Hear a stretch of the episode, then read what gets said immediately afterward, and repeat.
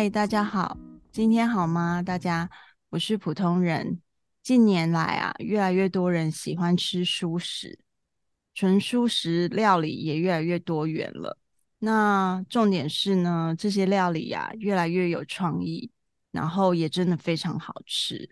那今天我要邀请一位朋友来聊聊天，他是我在巴黎期间结交的好朋友，也是巴黎第一间台湾的素食餐厅 Chez Eating，然后他叫秦怡婷，我们欢迎怡婷。嗨，大家好，我是怡婷，我在巴黎的山区。好，那怡婷的创业之路呢，其实充满着满满的爱。那我觉得有思念的爱，也有对世界的爱。那他今天的故事呢，很感性又很坚强。我相信今天大家听完都会觉得心里暖暖的。那呃，怡婷，呃，一开始呢，我可以请你跟大家先自我介绍一下自己吗？比如说呃，在法国的经历呀、或是诶，为什么你会来法国？嗯。呃，去法国的契机可以讲到，应该是讲到二十几、二十出头的时候。那时候其实我是以前在台湾是放射师，然后在工作的时候，因为就是因为工作已经上轨道，想要再学，还要想要再学习点什么东西。嗯，那很巧的是在。报纸上看到了法文的课程，那因为在专科的时候，呃，有接触到法文歌，我觉得法文歌的歌词跟旋律真的好美，可是就是不知道他在唱什么。然后就是那个契机，想说，哦，那那个时候是说，呃，补习班他可以免费试听，我想说，嗯，来去试听看看，看到底在讲什么。那很巧的是，当我去想说要试听课程的时候，他就说：“哦，试听课程已经结束了。”我说：“嗯，结束了，那我就直接报名了。”对，然后的个性永远都是这么爽快 啊、呃，真的。然后就报名了，然后就去上课。那就是呃，我也忘记一个礼拜上几天课，就是上完班以后去上个法文课这样。嗯。那就是从在上课的过程中得到了得到了讯息，就是说法国在二十六岁以前，呃，你到你坐着火车去旁边的国家的车票会比较便宜。然后我就想说，哇，二十六岁，我今年就二十五岁，要不要赶快去？对，然后又策划了一次，呃，法国之旅。对，不算是法，算是游学之旅。哦、我就就直接弄了游学了。对，就直接就是做了这件事情，然后做了以后也没有跟爸妈讲，等到所有东西都弄好了，结果后来在吃饭的桌上被我姐姐 痛康，我姐就说：“妈，爸，怡婷之后再过没几天就要去法国游学了。”所有人都很错愕。他说啊，什么东西？然后夸张啊！你是最后一刻才跟你爸妈说的？对啊，你真的很冲，你真的很冲。我那时候，我现在想想，我都觉得哇，怎么这么赶？对，然后，然后就会，呃，每个人的反应都不太一样。我妈就说哈、嗯，为什么是法国，不是美国？然后就说嗯，哎、欸，我说对啊，就法国。然后我爸是一副不可置信。你怎么会做出这种事？然后我就说，嗯，对，就快要出国了。那你那时候怎么想？没有想说先跟他们聊一下？也没有哎、欸。其实，其实因为家庭的教育，其实我们都还蛮独立的嘛。算独立，或是不沟通吧。等一下，那你工作也直接就是先让他就是留职停薪之类的吗？没有，我就就整个离开了。嗯，你那时候很有种哎、欸，那时候工作四年，对，然后我觉得刚好是，哎，怎么说，刚好也是也差不多了，觉得说，嗯，呃，我我说真的，我还蛮喜欢放射师的工作，而且我的第一份工作其实带给我很多的回忆，嗯，其实我也觉得说，哎，也真的是年轻，没有在怕，真的都觉得说，反正再回来再找或是怎么样，应该都可以。就是想闯闯，对不对？对对对，就是想说，赶快在二十六岁车票半价之前，现在想一想都觉得说很很很很滑稽，可是真的是因为这样的原因来来来法国的。嗯，你说是车票半价还是什么？多呃，就是年轻优惠，年轻人的优惠。真的 真的很好笑，哎呀，也因为这个优惠呢，我去了多少国家？我想一想，呃，那时候真的就是朋友约约就很敢去啊。我去过了布拉格、匈牙利，呃，布达佩斯，呃，德国当然也去了，嗯、然后去了哪里？去了西班牙，对，就这样。就是能去的都给他去了，这样子。嗯、呃，就是有有揪到人的都去了。那你去法国就是游学的那个城市在哪里？在迪松，台湾迪荣。其实更好笑的是，因为就是呃补习班它有出版，就是呃刊物，就是说介绍不同的。不同的地区、不同城市的大学的附属的接收国外的语语文班，嗯，那我就到处就是看他介绍的每一个城市的学校，然后介绍这个学校就是说哦，很积极上课啊，什么什么的，然后就是让你的法文进展很多什么什么的，嗯，然后我就说哇，这么棒。而且因为因为不是巴黎，所以就是相对的诱惑会比较少，应该会专心念书这样。然后就说嗯，就这里吧。哦，所以你那时候选学校有希望学校是比较积极的。对对，可是后来也没有多积极。呃，那时候选它是因为这个原因，没有其他的原因。嗯嗯，就是像离巴黎不太远，然后。想要去巴黎还可以去一下，然后想要至少认真的、好好的花了一年的钱，应该好好念点书这样子。嗯，那时候如果是搭火车到巴黎要多久？要一个一个多小时，也还好。嗯嗯。那呃，你在后来就是读书，你读书的时候有发生什么事，还是读书之后的经历？你要不要也说一下？很很。很奇妙的时候是读了多久？呃，一年。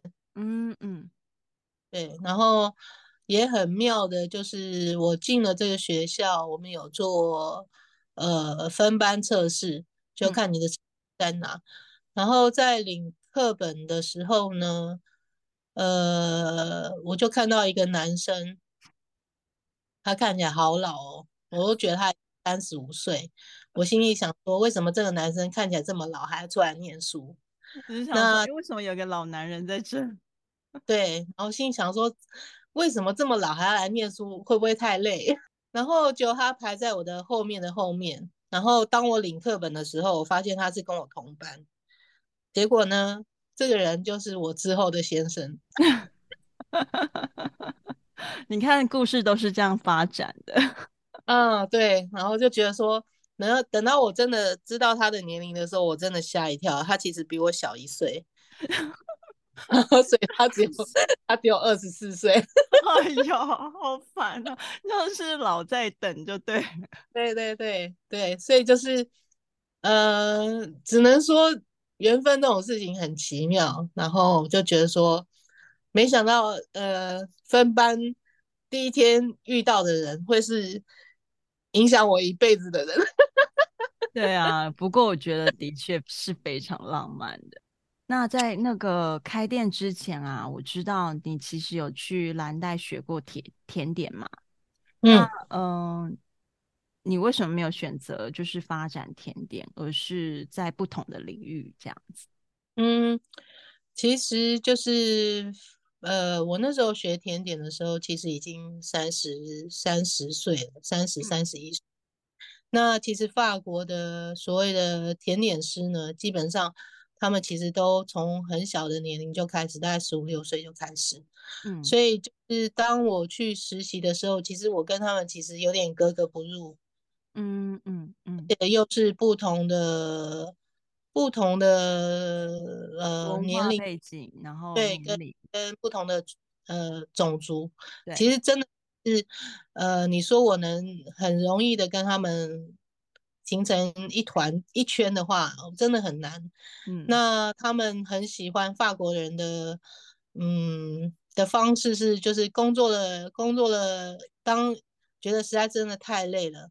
他们会出去喝杯咖啡，抽个烟，嗯，然后是顺便跟其他出来的抽烟的人聊一聊，嗯，那是他们形成他们自己的沟通方式。可是，说实在，我真不抽烟，嗯，然后我觉得我我没有办法跟十几岁的或二十几岁的人去跟他们聊他们现在的生活，因为我那时候到的时候，其实你说我对法国真的了解，我也真的不了不不太了解。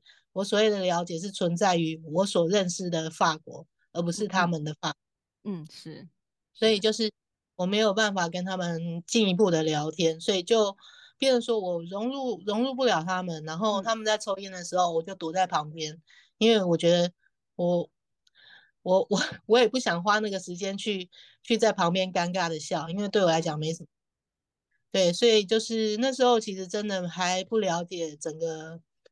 整个法国的运转或者是什么的，所以就是，即便即便我实习出来之后，呃，我开始到处丢履历，我希望因为找到工作可以用工作的方式留在法国。嗯，可是我丢了大概二十个履历吧，大概只有一封回了我说，哦，他们他们现在不需要了，其他人没有人过，因为毕竟。呃，在整个工作的 team 里面，他们需要的是能够很、很、很好的沟通。他不需要因为你是外国人，然后还要花很多时间去帮你解释。那或许也是时机没到。有的有的人还是还是成功了，找到工作。嗯，然后那时候我是真的，呃，我说好，那既然没有，那我就回回台湾吧。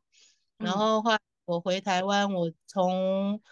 呃，说真的，其实呃自己信心还满满的，然后我就回去先做了一个我自己的品牌，然后感谢朋友的互相宣传，然后让我在回去的那一年里面，其实我我收获了很多的经验、勇气这方面，我觉得还收获蛮多的。嗯，那因为回来的。是因为那时候我先生正在申请法国籍，嗯，然后呃，他的面试官问他说：“哦，那你结婚了，那你太太为什么没有来？”他说：“哦，他的太太现在在台湾。”嗯，然后面试官就跟他说：“好，那等你太太回来再说吧。”然后就把这些话发讲给我听之后，我就觉得说：“哇，我的我的存在居然会影响到他的半身份。”嗯，然后我想说：“哇，那。”我不能这么自私的去做这件事情，我必须要因为他，或是去做一个更周全的考虑。然后后来我就回来，回来法国。那回来法国之后，嗯，其实老实说，我还是很想要找甜点的工作。可是说实在的，我我的法文真的是真的是很普通。然后我觉得说。哦、呃，其实我有点困难跟法国人相处，因为我我我不知道他们的 tone 调在哪里，嗯，所以相对的我就没有回来之后，我没有很很积极的去做这一块事情，嗯、我就是去找去找我的舒适圈，嗯、就。是找台湾的台湾的餐厅或是台湾人开的店，嗯，那当时就是呃有台湾人开的店在找厨师，我心里想说，嗯。那要不要去试试看？嗯，那很棒的是在呃面试的过程跟试做的过程，老板是满意的，嗯、对，然后就很顺利的留下来工作，然后从那一步踏上了厨房之路之后就没离开过了，陆陆续续做了六七年有，对。嗯在厨房的部分，那相对的，在虽然在厨厨房的部分，还是有几家店是可以让我碰到甜点的，所以就是，嗯，我也不希望我把花花甜点学的钱全部就这样全丢了。我很高兴，还是在嗯、呃，还是在路上，只是没有这么在专业的路上。嗯，其实我觉得，我觉得你学甜点的那个部分啊，它还是会成为你的养分，嗯、因为其实我觉得，呃，以前从以前在法国的时候，然后或是后来在台湾吃你的甜点，都觉得好好吃，就觉得啊。哦天呐，有一个朋友手艺这么好，真的很幸福。然后在巴黎的照片，每次我被拍，就是我看到我自己的照片，也都是我就是张张个大嘴，然后在吃着你的蛋糕这样子。我觉得每次看到就是照片中我自己，我都好怀念那个那个蛋糕或者那个甜点的 味道这样子。你记得你吃的那个蛋糕是真的是我先生最喜欢的一个一个一个一个蛋糕了。嗯，他一直一直怀念那个蛋糕，可是我再也没做。可是，呃，我觉得很幸运的是，在蓝带的那一年，算九个月，呃，是很人生中很重要的一年。那一年真的过得很快乐，就是在做蛋糕的过程跟学习的过程，真的是一件很开心的事，而且遇到的同学也都很好。那嗯、呃，就是从这个之后，那你可以跟我们聊聊为什么你会有就是这个创业的这个契机吗？就是呃，怎么形成现在的舒适店这样子？嗯嗯嗯，其实其实从我小孩子呃一岁多之后，嗯，我开始想到我自己，我觉得说我今天如果留在法国，我不能只是为为家人而活，我需要为我自己而活。嗯、那我我的我我留在这里的想法是什么？那因为那时候也从事了大概三四年的厨房之路，嗯、然后我我的心里就说，如果我能在法国开一家店的话，那那会是对我一个很就很像就是呃，就掉了一个掉了一个杆子上前面有一个红萝卜一样。让我赶着这个红萝卜，一直想要去吃这个红萝卜的的契机，这样子。那从那时候开始，我就开始想说，嗯，这是对我来说是一个很棒前进的力量。我不是为了任何人，我是为了我自己。嗯，那所以就是从那时候开始，我就一直在想说，哇，如果我有一家店的话，我希望会是什么样子。嗯，然后我这个人也真的很。很奇怪啊，就是我在在工作的时候，也常常有一些很好笑的想法，就是说，哦，因为我那时候我都觉得我我应该找不到另外一半，所以我应该会自己买房子。嗯，那如果买房子的话，那里面的装潢会是什么？那我就说，哇，如果我看到什么样的漂亮的画的话，我要不要先买？或是先漂亮的什么东西，我要会先买。那之后等我有了房子以后，我只要把东西都放进去，那我的家就完成了。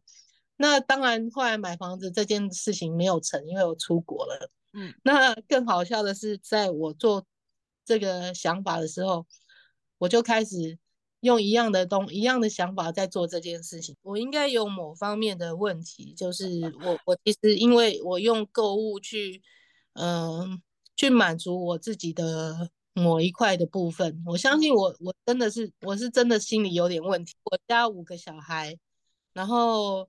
呃，我是属于中间的孩子，所以我什么东西都要不到，不然就是姐姐留下来给我的。我告诉我自己说，以后如果我真的可以赚钱了，我想要买什么东西我就要买。所以就是我有一段时间是很病态的。嗯，那或许就是这一块，我我不知道我到现在有没有到底真正的被医治到了。可是我相信我我这有影响到我，就是所有的。消费的方式，嗯，嗯，那可是就言归正传，就是，呃，我就开始买我喜欢的锅碗瓢盆，嗯、盘子、杯子什么的，我就开始想象说，哦，我买了这个以后，我上面可以装什么，然后把这个东西跟这个东西凑起来，然后这个东西凑起来，然后变可以变成一个 set，哇，然后我就开始 很开心，呃、对，有事没事就去逛一下那种 盘子的店，然后。每一个时期，然后想说哇，而且就是其实很很妙的是，就是很多东西其实都是一种 standard，就是它有标准的，它的标准的甜点盘或是装装装甜点的小盘子，其实大小都差不多。嗯，后来我就开始想说，哇，那既然都差不多的话，每每一年都可以买到一样的大小的盘子，那我可以用这个盘子做什么事情？然后很快的这样累积了很多年。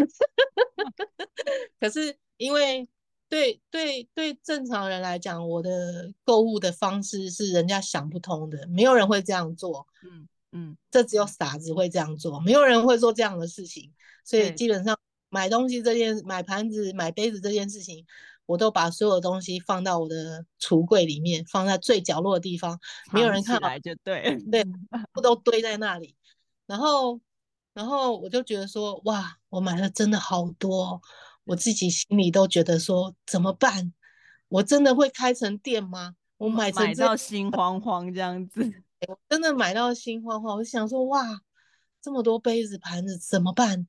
我觉得我这里要先打个岔，就是各位你们这样听一定觉得说能买多少？在就是之前呢，怡婷有把她就是的冰山一角拍给我看，我一看到就哇哦，惊为天人，这样真的好多。对，到后来我也觉得说，真的就是太多了，而且很妙的是，幸好，嗯，没有一种过期的感觉，幸好还好，目前还没有这种感觉。然后当他们都躺在柜子里面的时候，我心想说，怎么办？我真的可以吗？嗯，我真的做这样的事吗？嗯，那呃，在 COVID 的之前，二零二零。嗯、呃，我辞掉了当时的工作，那时候日本的日本的餐厅工作，呃，谢谢我的日本老板给我很大的鼓励，嗯，然后他觉得说，他觉得我做出来的味道，因为是或许是他们都呃没有接触过的味道，所以他都觉得很好吃，然后他就说，他说。你会调味道，就好像你是你血液里的东西，你本来就会的。嗯，他这句话深深的鼓励到我，嗯、我都觉得说哇，我居然会有一个伯乐，可是他居然不是台湾人，他居然是日本人。嗯，我的我的台湾老板从来没有跟我说你做的东西好好吃，我怎么会被他称赞成这样子？就是你就是这么棒，你就是这么棒，嗯、我就觉得说哇，我真的。我真的很受鼓励，然后很妙的是，我跟他提离职是因为说我要创业，嗯，然后他也跟我说，他说，他说你可以的，他说，他说你如果需要任何的资源，我都愿意给你，然后我就说哇，我觉得说，嗯、呃，即便是我之前的台湾老板从来没有对我说过这样的话，嗯，因为这个是一种，呃呃，不吝啬的去鼓励你。然后不吝啬的把所有资源给给你，是因为他分享，对不对？对，他欣赏你，他喜欢你，嗯，他希望成功。所以当我嗯停下来，然后本来想说要回家里跟家人说，呃，我我决定要创业了，我希望开募集资金什么的。然后可是突然哇，COVID 的来了。嗯，我所有的一切计划我都必须停止，嗯、然后因为、嗯、因为所有的害怕，我必须留在家里，嗯、然后我先生一个人承担所有的呃家庭开支，因为我那时候已经没工作，然后他又必须硬着头皮每天戴着口罩去上班，嗯，然后呃我相信那段时期他是真的压力很大，然后、嗯、可是因为。呃，对我来讲，那个时期我也是觉得不得志。其实我我的心情也没有多好，因为我觉得我想要，我好不容易真的想要动起来，可是我却动不起来。嗯，那后来因为 COVID 的越来越严重，那其实我先生的我先生的呼吸系统其实一直都不是太好。嗯，所有的流就是流感来一次，他中一次。嗯，那。呃，这个流感，呵呵，所谓的流感，新冠流感，嗯，新冠病毒后来让我的先生倒下去了，嗯，然后，呃，他离开我们了，嗯，呃，那离开我们真的是对我们来说是一个很大的打击，因为，呃，我们在法国的生活就是互相支持、互相依赖。那他的离开，我真的不知道怎么办。他真的是我的，嗯、我的支柱，对不对？对，对，那像这个部分啊，我觉得我可以就是在这里就是简单补充一下，就是呃，我觉得像呃，像我跟怡婷，我们都是这种就是第一代，就是我们开始然后在国外打拼，然后生活下来的人这样子。那呃，其实我们的生活真的不像大家想的，就是哦，好像每天都爽爽过，因为。假设是我们如果是在自己的家乡的话，我们其实今天，比如说小孩子，呃，今天想要跟老公去看个电影，小孩就可以丢给爸爸妈妈嘛，或是说，哎，今天小孩子身体不舒服，那我就可以请别人帮忙，大家互相照应一下。可是，呃，如果像我们这种小家庭，然后又是第第一代的在国外，其实真的就是只有彼此，就是不会有任何人可以帮你，所以你就是如果。有人不舒服了，你自己也不舒服，你就是要硬着头皮去，就是处理这些事情。所以我觉得我非常可以理解，就是怡婷的老公在那个时候，然后生病了，然后并且离开就是人世这样子。这件事情对于我们这样子的家庭来说，是真的很，我觉得是很手足无措的。那那时候怡婷你。就是经历这样的事情，你花了多久的时间去整理这些思绪？呃，到现在还在整理啊。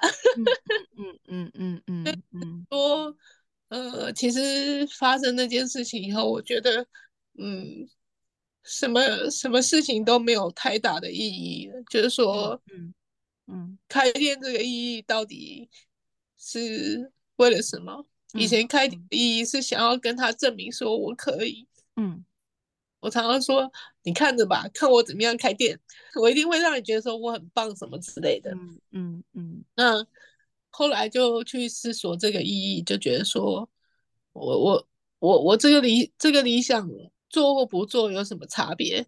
嗯，我现在还要证明给谁看？嗯，后后来就是。我真的其实没有太大的动力去做这件事情，因为我觉得没有意义了。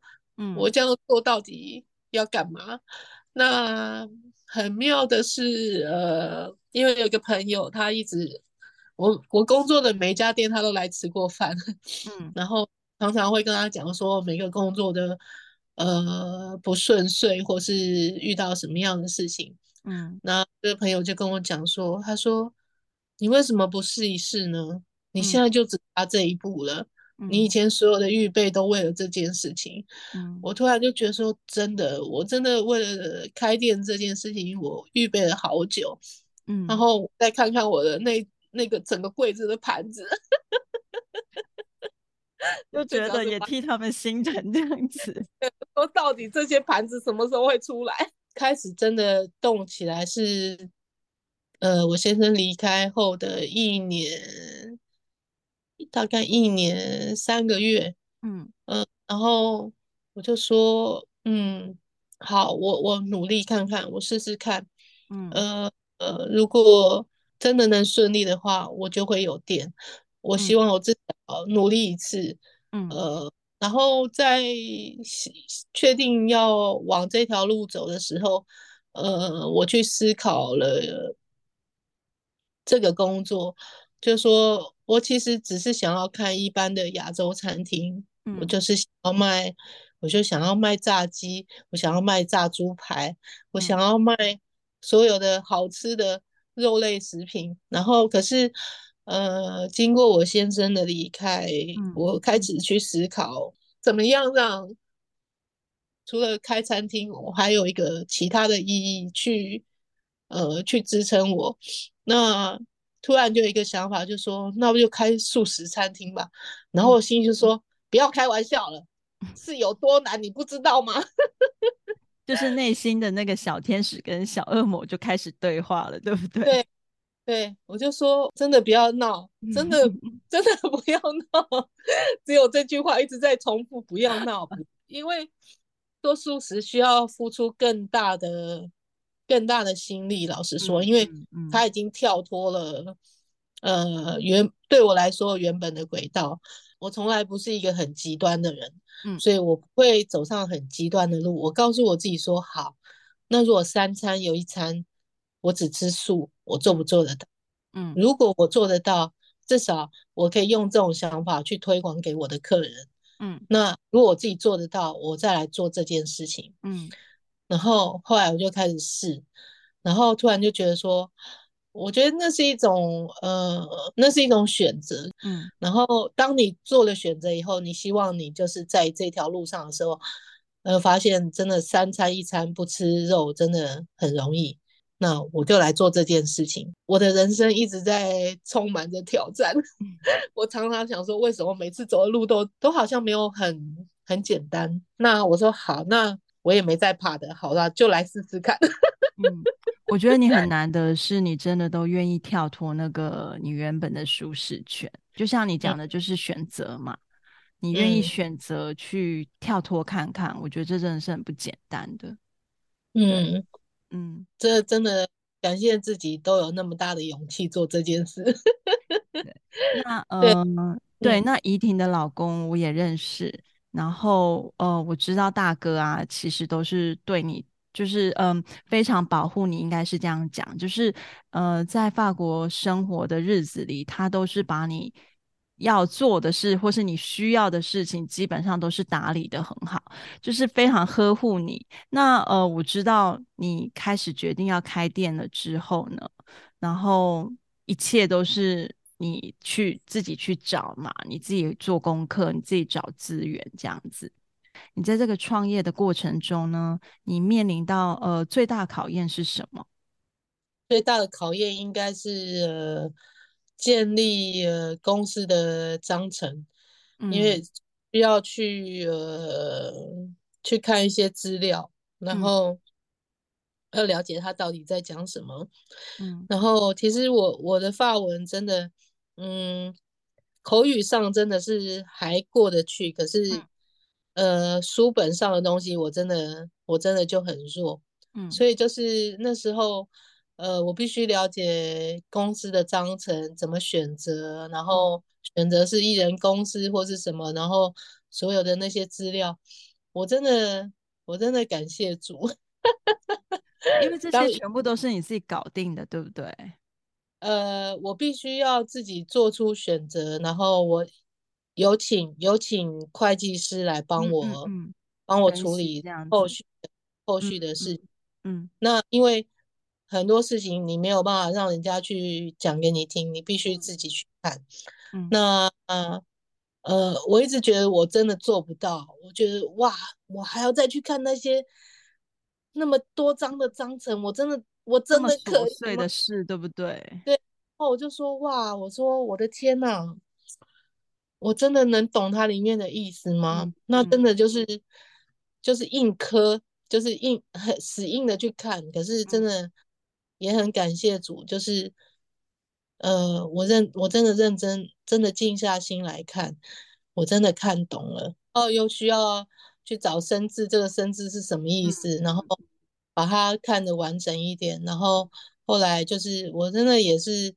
呃，我是基督徒，然后我真的也很很感谢主，就是呃，所有我需要的人都出现在我身边了。我需要的室内设计师，我需要的会计，我需要的呃给我意见的人都在我身边，嗯，都是呃这几年来认识的朋友，嗯，我真的真的。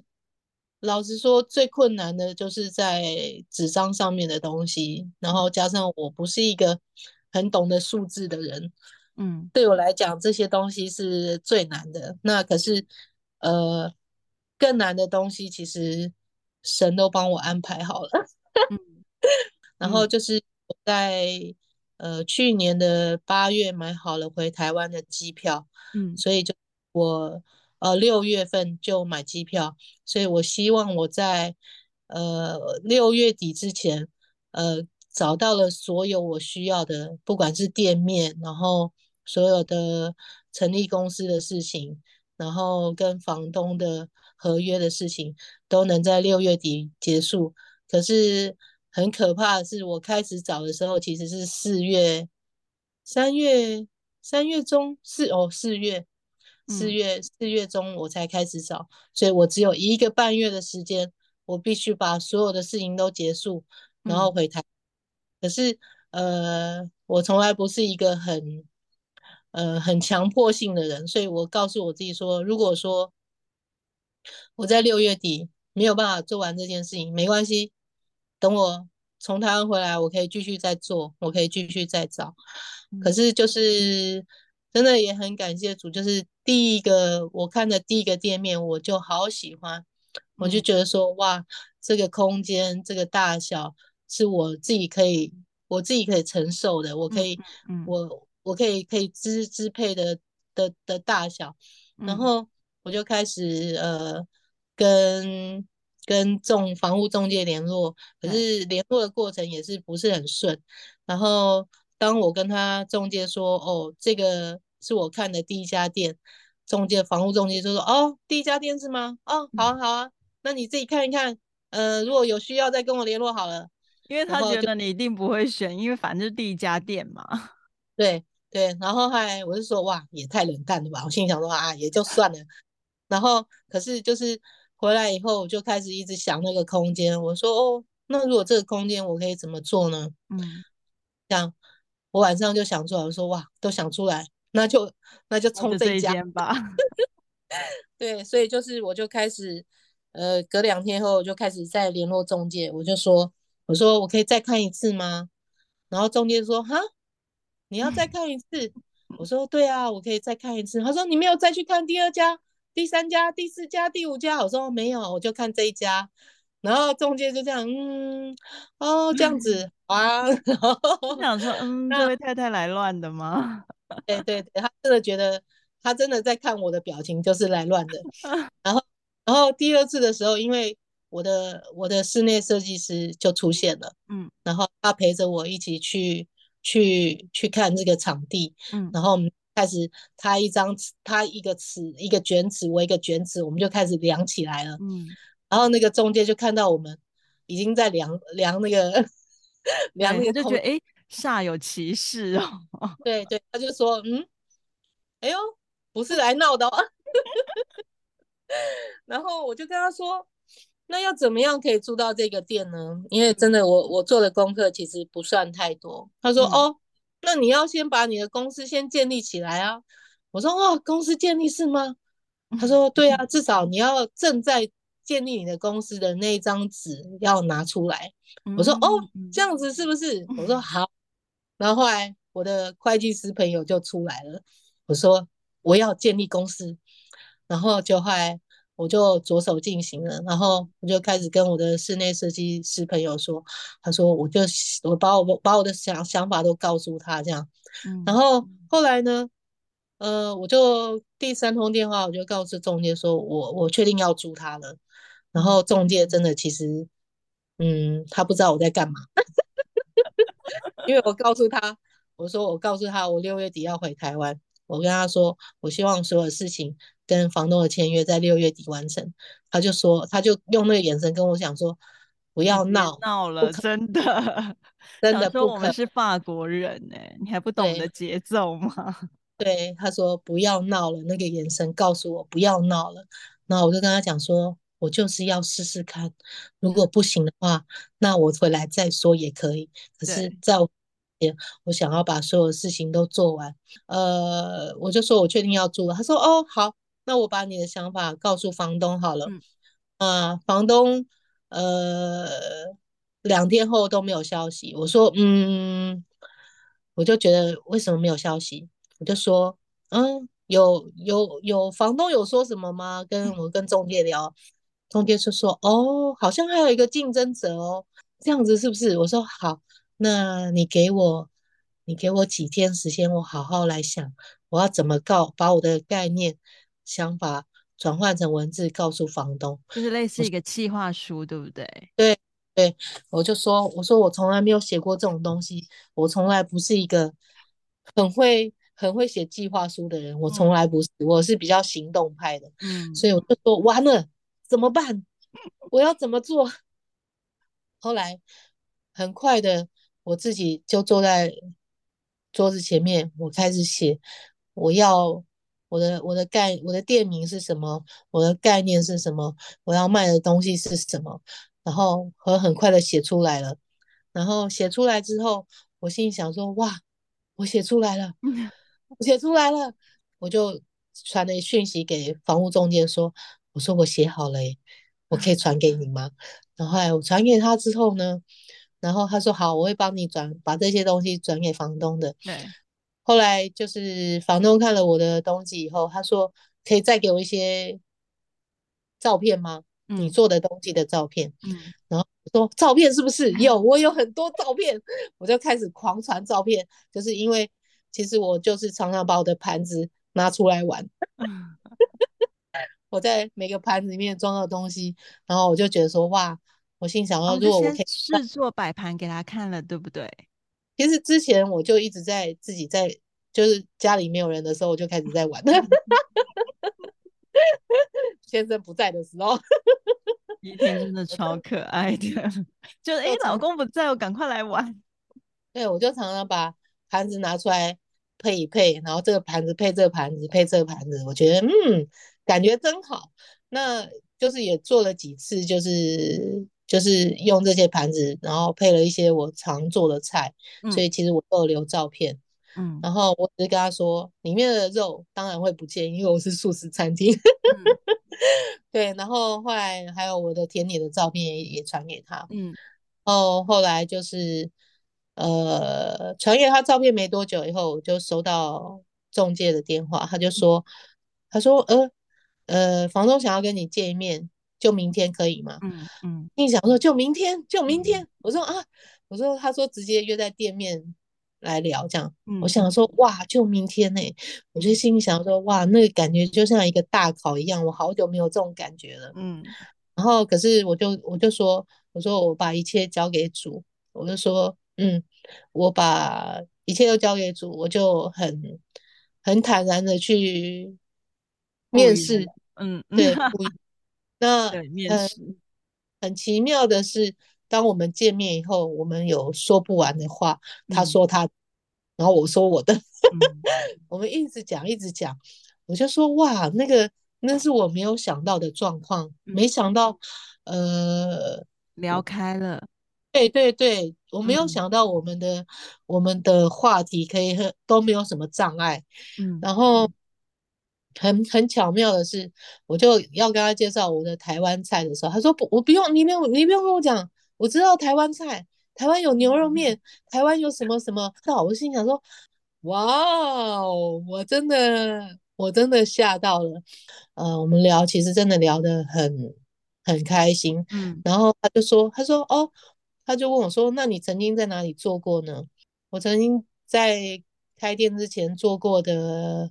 呃，四个地方，他认识了两个，哦、而且对他都曾经在那样的店里吃过饭，嗯，所以他他他完全知道我是可以的，嗯，然后他就说好，我决定租给你了，嗯，我就说哇，决定租给我了，我真的很开心。可是后来他就说我还有一个最后一个问题，我说、嗯、是什么问题？嗯、他说那你先生呢？嗯，然后我就开始。我就开始哽咽，嗯，然后他说：“哇，糟糕了！”我就说：“如果今天你不问我，你之后也会知道。你今天问我了，我就跟你说。”嗯，对，我跟他说我的先生 COVID 的走了，然后他说：“那你有小孩吗？”我说：“我有一个小孩，他今年九岁。”嗯，然后，然后他说：“哦，九岁。”然后他就跟我说：“呃。”他的他的姐姐的先生也因为新冠走了，他我的姐姐有两个小孩，嗯，然后突然就觉得说，哇，这个这个疾病带走了好多人，嗯，在这。样的空间就有两个人的家人被带走了，嗯，然后我觉得那是一种惺惺相惜的感觉，嗯，然后我很谢谢他，呃，愿意租给我，让让我去冒这个险。嗯，那其实，在装潢的接近尾声的时候，他就来店里看我。嗯，他说：“哦，嗯，那你确定要开素食店吗？因为其实他很怕你活不下去。对，他真的很怕我活不下去，他希望至少开店可以支撑我的生活。嗯，所以他真的很怕我活不下去，所以就说，他说你确定吗？你要不要再想一想？嗯嗯，毕竟素食是真的比较小众一点。嗯、我说，嗯，你放心，呃，我先用这个概念去做，如果真的不行，我也是会转换的，因为我不是这么脑子这么硬的人，我还是要过生活。嗯，对。然后后来他跟我说，他说他希望我开店的第一个客人，他想要当那个第一个客人，我真的听了很感动。嗯，呃，他也很棒的是，我开店的那一天，他就成为我的第一个客人。我真的很感谢主，让我遇到都很温暖的人，呃，很愿意帮我想的人。对，然后开素食的契机也是因为先生的离开。我觉得在这个我这个行业，我希望我对整个大环境能有所贡献。嗯，那。所谓的有所贡献，啊，老实说，也只有素食这一条路，就是说我可以减少杀生，减少碳排放，然后，嗯嗯，或许也是因为，嗯、呃，先生的离世，我希望在我接下来的人生里面，嗯，能对这个环境，呃，有所贡献。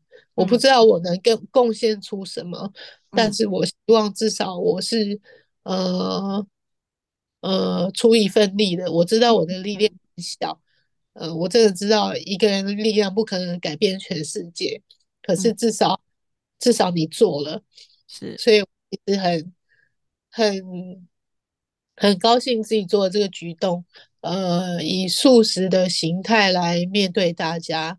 因为台湾的素食比较偏宗教类，呃，相对的，就是素食其实跟宗教其实是有一个连结的。嗯，那现在目前台湾的素食已经没有比较偏向年轻人所谓所谓的偏偏向是比较偏环保类，其实跟我的概念比较像。因为不是不是不是宗教素，所以基本上我的葱姜蒜我其实都有用。嗯，那只是说把肉类的部分全部拿掉。那其实味道其实是在，嗯，只是用什么其他的东西来代替。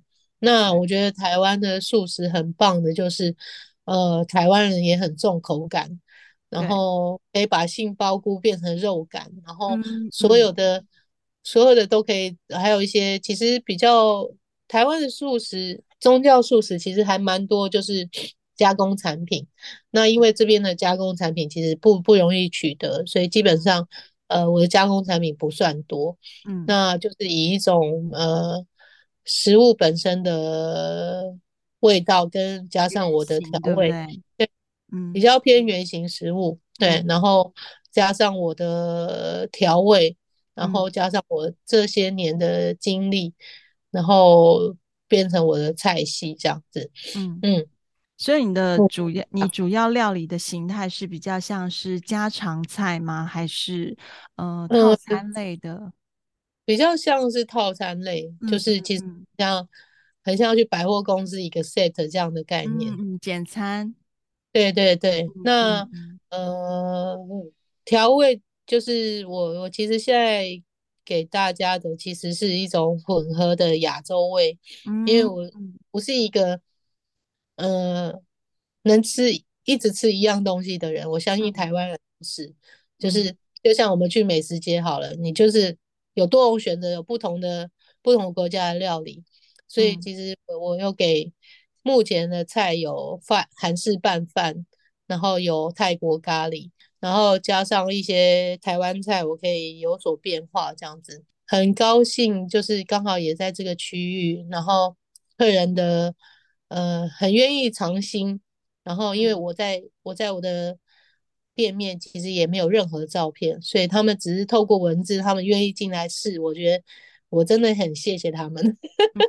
像怡婷，你就真的很厉害。虽然你之前有讲说，呃，在你比较年轻的时候，在蓝带那个时候啊，那时候觉得要融入法国是有一点点吃力的。华人啊，就是在国外，其实要打进外国人的圈子，其实是一件不太容易的事。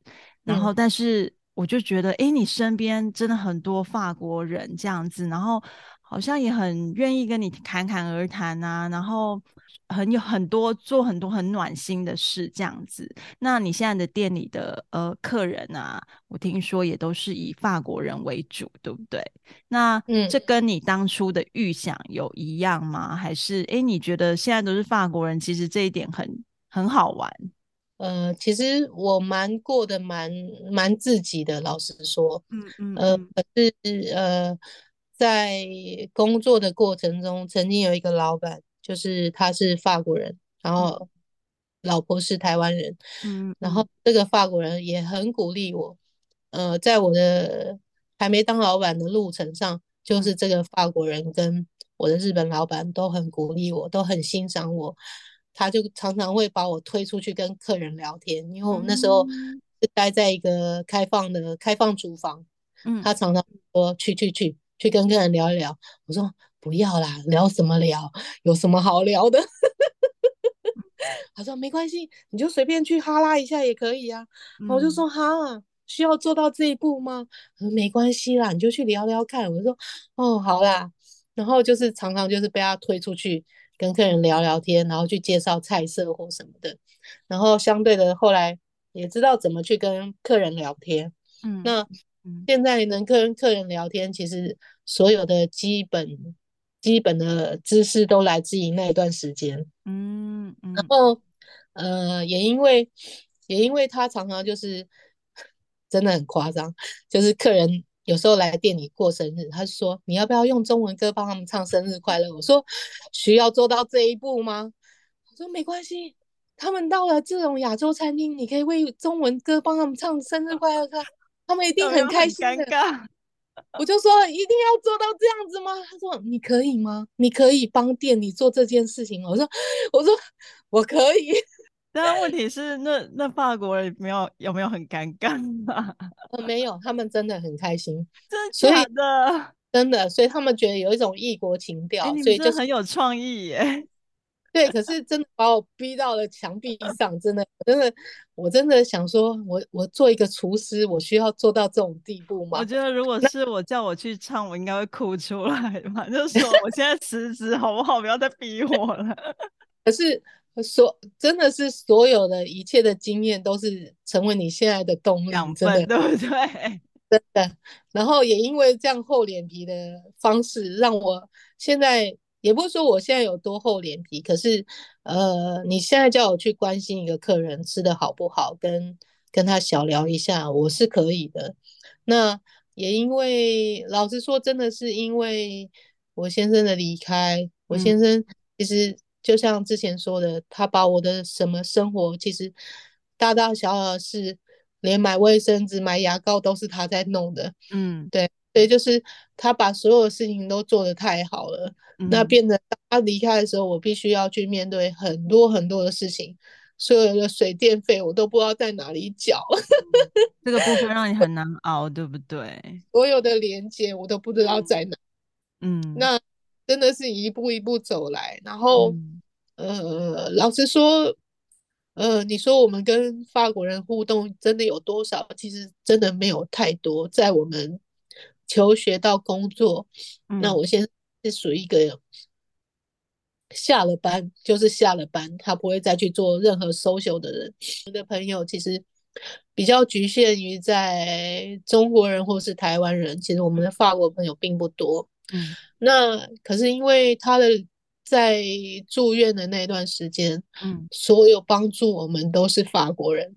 嗯，因为医院里面整个 team 都是法国人，嗯嗯呃，然后呃呃，在他还清醒的时候，他就说他很感谢医院的这群人，嗯，在帮助我们，帮助他。然后我们的加医科医生也是，呃，虽然我们加医科医生也认识很久，可是我们从来没有很认真的聊过，呃，彼此的生活或是什么。嗯，那透过了这件事情。呃，我发现还是有一些很很无私的法国人，嗯嗯嗯，然后呃我就、呃、也算是留在法国的，继续留在法国的契机，也是因为这些人，嗯、因为我觉得，呃，我们在这个土地上接受过帮助，呃，虽然我的餐厅我不知道我能帮助谁，可是我希望继续留在这一块土地，我能收，我也能给，嗯，所以这个是、嗯、呃留在法国不回台湾的原因。嗯、那也因为这个想法，呃，在开店到现在，我希望一直以这个想法，呃，去面对。可是我觉得你真的很不简单，因为我们都知道法国是美食之都嘛，所以法国人的嘴真的就是超挑剔的。但是，就是我常常看到那些图片，或是你之前有别的采访文章嘛。就是法国人在你店里就是笑哈哈的，就觉得哎，就是 有一种有没有，就是被那个美食家认可的感觉，感觉就是很幸福哎。嗯、呃，这真的，我我真的很，其实餐饮业最有趣的地方是它的反应其实都很快。嗯，他吃了你的一餐之后，他的心情开心或不开心，其实都很快的出现在。个人的脸上，所以就是呃，我很高兴做了这个行业，就是真的，一顿餐我能带给客人什么样的心情？呃，我日本朋友跟我讲，他说，他说你的店真的很不一样，跟一般的店。我说，我说，嗯，老实说，我把很多的爱。放在，放在这里，像怡婷说，她的店跟一般人的店很不一样。这里我真的可以证明，因为这位老板娘呢是凭感觉人。今天就是，如果客人跟她聊得很开心，她就会说：“来，这里有个甜点送你吃。”然后大家就会更开心。这样子，就老板娘真的是人超好。老实说，做生意真的不能太凭感觉。可是我真的觉得说，呃，今天。即便一小块的东西，不管一不管一片小块的饼干或是什么的，我今天，呃，今天那样在那样的环境里，我我我愿意给，而且我希望这样的给会让人家心情再增加个两三倍的 happy，为什么不？留给他们的印象里面是希望他们是开心的。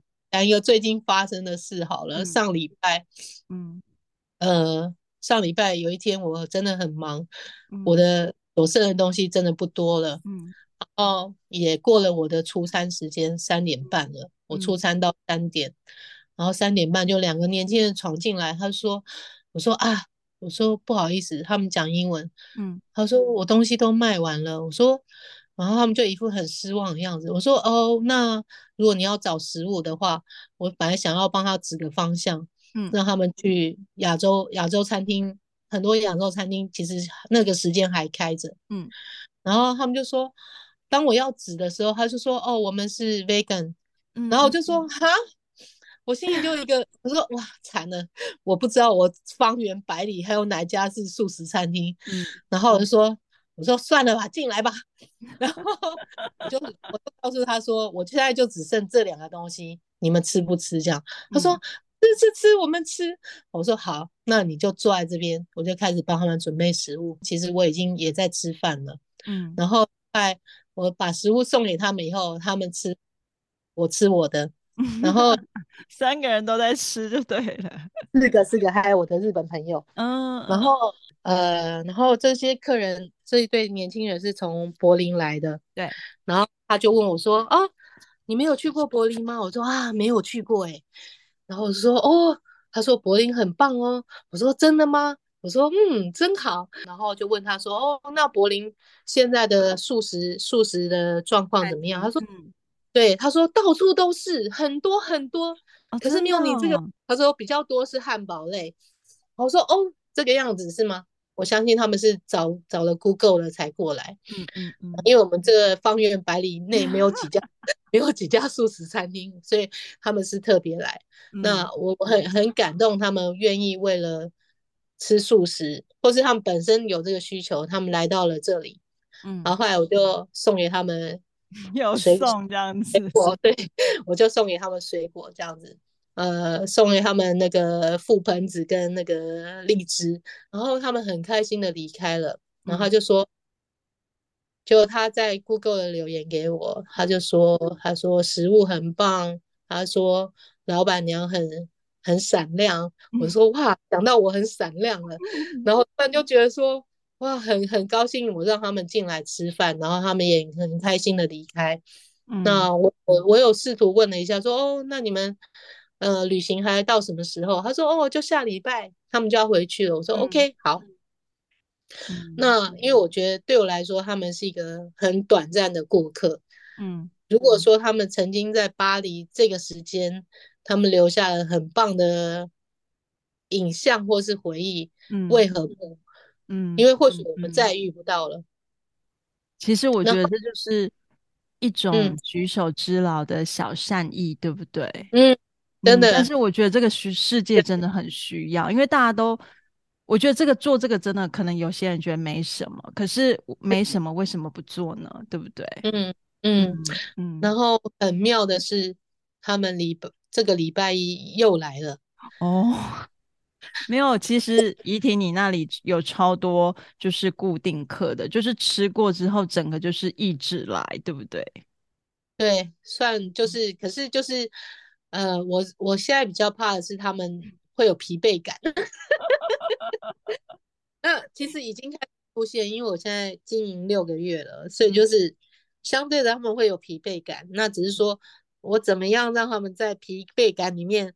好像发现我还有一点新东西这样子，那再再讲到再回来这对柏林的年轻人，对当他们踏进我店我店里的时候，对我其实因为他们换了造型，所以我有点一开始有点认不出来，然后他跟我说 “hello”，然后我再认真的看看他们说哦，我很惊讶他们再回来我的店里，然后呢，我就说哇，他们怎么还？我心里的 OS 说哇。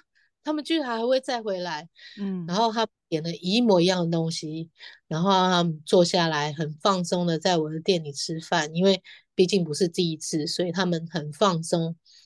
然后当他们吃完的时候，就觉得我就再问他说：“哦，那你们什么时候要回去呢？”他们就说明天就回去了。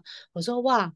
我心里想说：“我真的很谢谢他们在回去之前还有想过来在在我的店里坐一坐。”嗯，那。在送与不送小甜点这件事情上，我稍微纠结了一下，因为我觉得说，真的是送不送都是一个艺术。然后后来我告诉自己说，算了，我真的不会再看到他们了。或许他们又送了，也对我又送了，就是我有那个蜜芋头。我说，对我来讲，这就是一个碗里面就是两块芋头而已，嗯，这值多，它真的不值钱。嗯，可是我。望是，呃，当讲说当朋友那有点太夸张，那可是觉得这就是一个一种缘分吧。嗯，我觉得你的店为什么大家都会真的很喜欢？我觉得主要是因为进去之后，我觉得有一种真心的交流，因为我觉得现在的世界。嗯我觉得有时候你不能说很难真心，有时候你好像会很容易忘记真心，所以我觉得在你的店里，或许他们可以感觉到真心交流是一件很好的事情，很美好的事。嗯嗯呃，就像就像你说的，其实呃，真心的交流真的是很难。那呃，我我真的是希望说。呃，其实在，在在开店的初期，其实我的想法就是说，为什么我的店面会是黄色调？因为我希望，嗯、我希望给进来的人一种维他命 C 的感觉。嗯嗯，嗯希望他们工作之后中午来吃个饭，我希望他们有充电的感觉。嗯，那希望整个空间是让他们觉得舒服。呃，虽然人挤的时候是一点都不舒服啊，可是我希望不管是哪一次，我只要有一次让他们有这样子充电的感觉，对我来讲就很满足了，呃、对不对？对，这个店的目的我就达到了。嗯，那其实呃，呃，业绩跟充电对我来讲都一样很重要。可是当我觉得真的，如果他们能到我的店里来，因为吃了食物跟这个空间，让他们充到电，对我来说真的是很很无比的喜悦。很妙的是，昨天我就看到两个熟客，他们来店里的，给我的感觉就是他们真的是来充电的，在吃完，哦、他们坐在自己的位置上发发呆，然后等自己充好电，他们觉得 OK 了，他们付完钱出去了。我还跟我的日本同事说，他说他，我就说他们两个是来充电的，然后我的日本同事说对。没错，他们真的是来充电，所以就是，呃，我很高兴做了这样的事情，有这样的空间，让客人可以有这样放松的感觉。嗯、我觉得我已经在路上。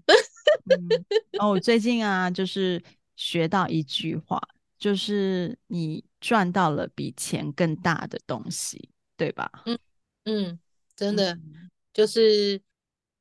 做了一个很棒的决定，嗯，很感谢主，很感谢我的先生，嗯、都在这条路上在帮我。嗯，我觉得大哥一定会很为你骄傲的。嗯、呃，他可能觉得我的营业额应该还不够。我觉得身边的朋友，呃，甚至大哥，我觉得我们都很以你为骄傲，就是你要继续。就是闪闪发亮的，嗯，其实哭的时间也很多。其实你说我真的走出来，其实我真的也还没走出来。嗯，对，嗯，呃，就是其实人身上，即便现在好像我在发着亮，发着亮光，可是其实我的黑点点还一直在。所以就是呃呃。很多事情虽然就是有很很正面的发光点，其实，呃，存在我身上的黑点点其实也是有。那只是说，嗯、呃，人生就是一直在面对不同的问题，是呃，不同的挑战。嗯，那其实我有我也有非常软弱的时候，嗯、我其实软弱的时候我真的什么都做不了。嗯，对啊，对，就是。呃，这也是一种自我治愈跟自我前进的一些一些动力吧。虽然有软弱，嗯、可是很多时候也要去跨越。我不能摆烂不跨越。可是我觉得承认自己的软弱啊，这也是已经相当不简单的。那你未来有什么期许吗？呃，未来的期许就是希望。希望我的业绩可以 好一点。我的我的我的期许真的很简单，对，我希望，呃，稳定，然后慢慢的成长，对，对不对？嗯，对，目前只有对这个样的，呃，这个想法，因为毕竟其实我真的我的店其实不大，嗯，对，所以我希望不管是。哪一次你踏进来，我希望我都是一个很真诚的心在接待你。那最后呢，我们就会进入一个呃，每一次都会问的问题，作为今天的结束，这样子。嗯，那请问怡婷，你想要跟过去的自己说什么吗？过去的自己，嗯、呃，谢谢你这么努力，在这一条路上。嗯呃，没有前面的努力跟忍耐，不会有现在的阶段。嗯、然后，就是过去的自己在家庭这一块，真的，呃，真的太受保护了。嗯、对啊，导致现在有点困难。那很高兴过去的自己能够跟先生建立很多不同的回忆。